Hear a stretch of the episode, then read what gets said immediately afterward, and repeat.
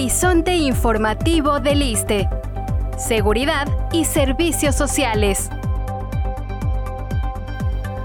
Un programa del ISTE pensado en ti.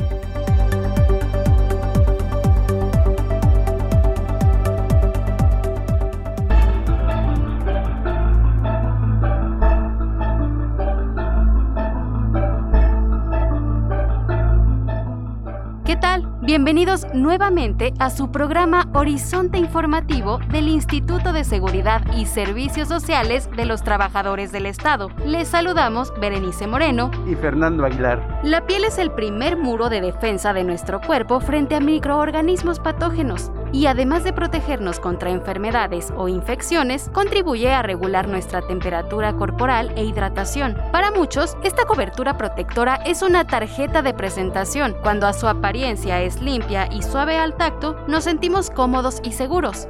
Nuestra piel está expuesta a diversas enfermedades como la psoriasis, que produce manchas rojas y escamosas que causan prurito o comezón y afecta sobre todo a la piel de nuestras rodillas, codos y cuero cabelludo. Para hablarnos sobre este padecimiento que afecta entre el 1 y el 3% de la población mundial, en esta ocasión nos acompaña la doctora Mireya Barragán de SAP, quien presta sus servicios en el Hospital General Tláhuac, doctora Matilde Petra Montoya Lafragua. Con amplia experiencia tanto en el ámbito público como en el privado, la doctora Mireya Barragán es especialista en dermatología por el Centro Dermatológico Dr. Ladislao de la Pascua y actualmente se encuentra haciendo un máster internacional en tricología y trasplante capilar por la Universidad de Navarra en España. Doctora, bienvenida y gracias por acompañarnos. Mucho gusto.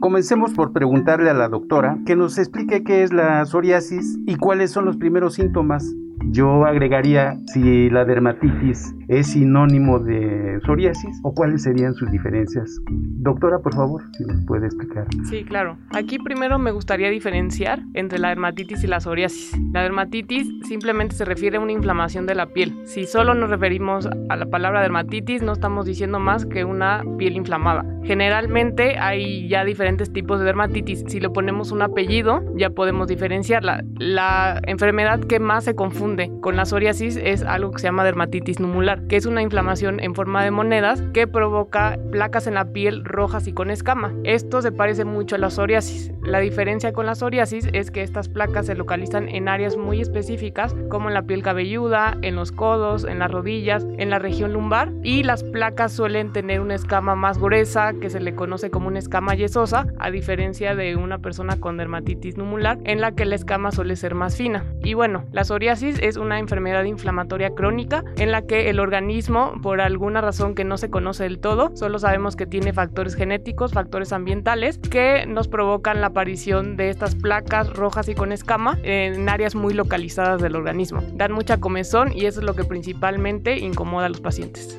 Diríamos que estos son los síntomas, la comezón y la, hinchazón de la piel o qué otros síntomas hay.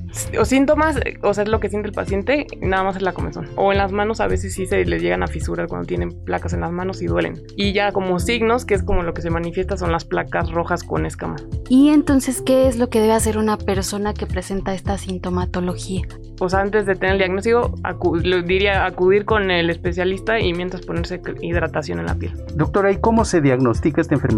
y qué pasa si no se acude oportunamente con un especialista. El diagnóstico de la psoriasis es meramente clínico. Esto quiere decir que un especialista ve la piel del paciente, al ver las lesiones, la localización, la forma de las placas, puede llegar a un diagnóstico. En algunas ocasiones en que esta psoriasis no se presenta de manera habitual en los lugares habituales y queda mucha duda clínica, el dermatólogo lo que hace o puede hacer es tomar una biopsia, que es agarrar un cachito de piel, mandarle a estudiar y esto nos puede orientar a confirmar el diagnóstico o más bien dirigirte hacia otro diagnóstico. Esto es, es raro porque generalmente el diagnóstico es clínico. No hay ningún estudio laboratorio que se pueda tomar y nos dé con certeza el diagnóstico. No te pierdas este y más programas en Spotify, iTunes, Google Podcast y Anchor. Síguenos como este podcast y activa las notificaciones.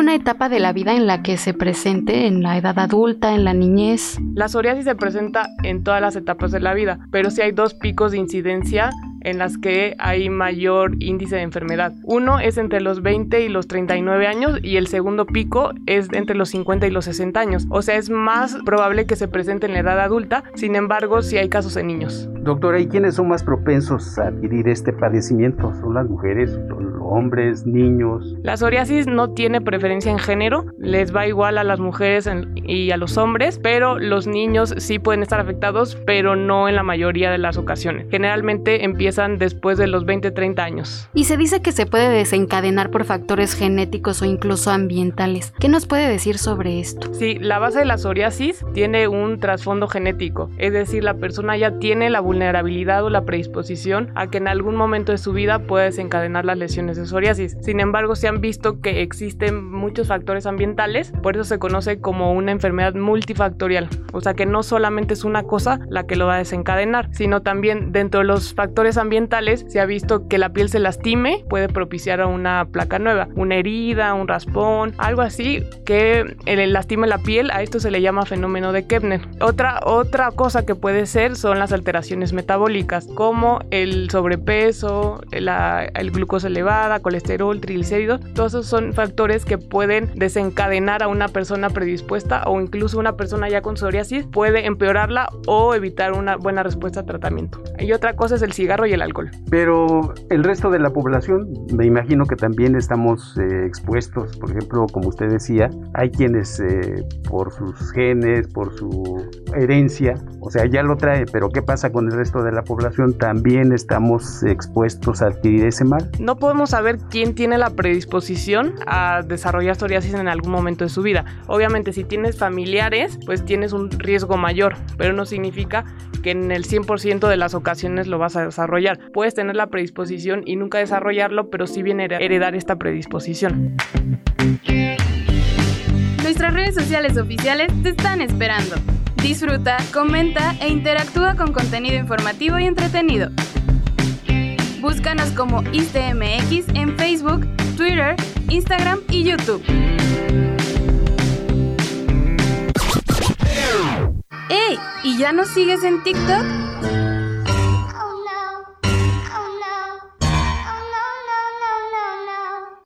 Y únete a la familia ISTE.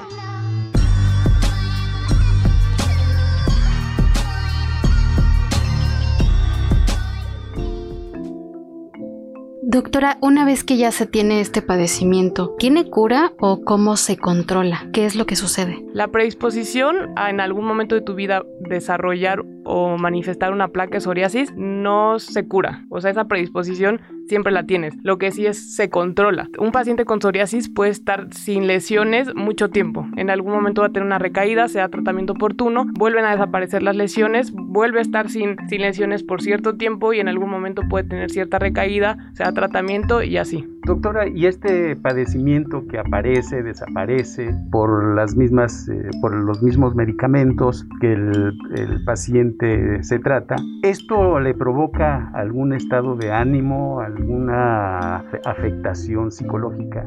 Sí, lo que yo me he dado cuenta es que la mayoría de los pacientes tienen cierta afección psicológica, depresión, tienen miedo a que las personas vean su piel, incluso hay personas que ya tienen una enfermedad muy extensa que los limitan en actividades sociales, en actividades de pareja, porque pues la gente se le queda viendo, las personas que no conocen la enfermedad piensan que puede ser contagiosa y pues de cierta forma se sienten rechazados. Es por eso que uno de los criterios para dar un tratamiento sistémico, es decir, tomado en personas que tienen una psoriasis muy extensa, se toma muy en cuenta la afectación de la calidad de vida. Se da un cuestionario dependiendo del puntaje, es lo que nos indica más o menos qué tanto le afecta al paciente, si es una afección grave y la psoriasis muy extensa, si tiene indicado un tratamiento sistémico porque las psoriasis que no son tan graves generalmente se tratan con tratamientos tópicos, es decir, cremas, geles, nada tomado, sino más bien puesto.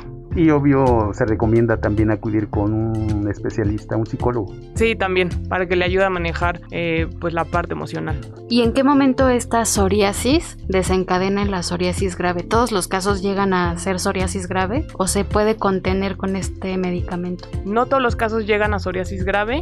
Generalmente los casos que llevan mucho tiempo de evolución sin tratamiento o que son tratados de manera inadecuada, sí pueden tener una psoriasis grave, incluso una psoriasis de prácticamente toda la superficie corporal. También se ha visto relacionado con ciertos factores genéticos. Hay personas que tienen dos, tres placas y hay personas que tienen cubierto el cuerpo de, de psoriasis.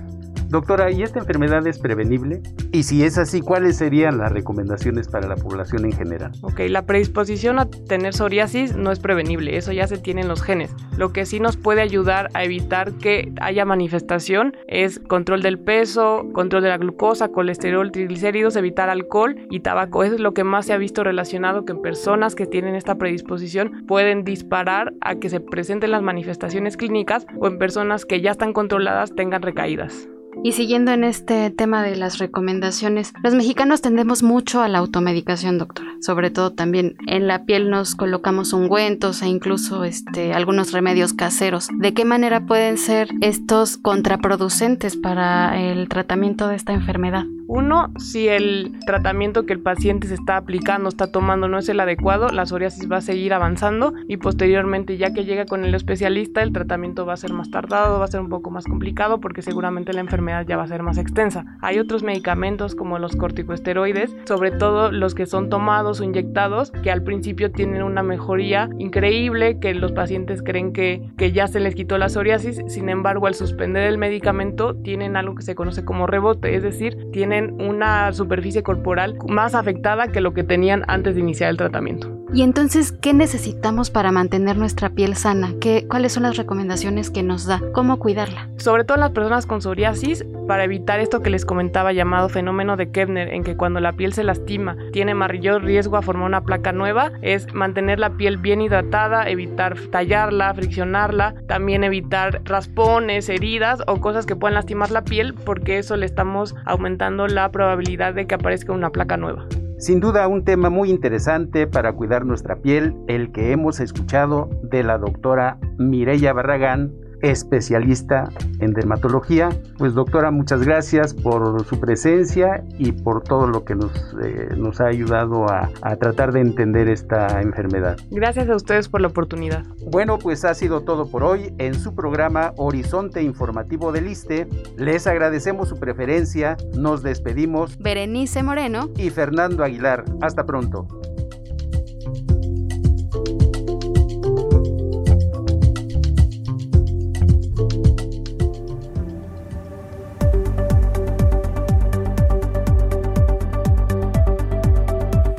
Horizonte Informativo del ISTE. Seguridad y Servicios Sociales. Un programa del ISTE pensado en ti.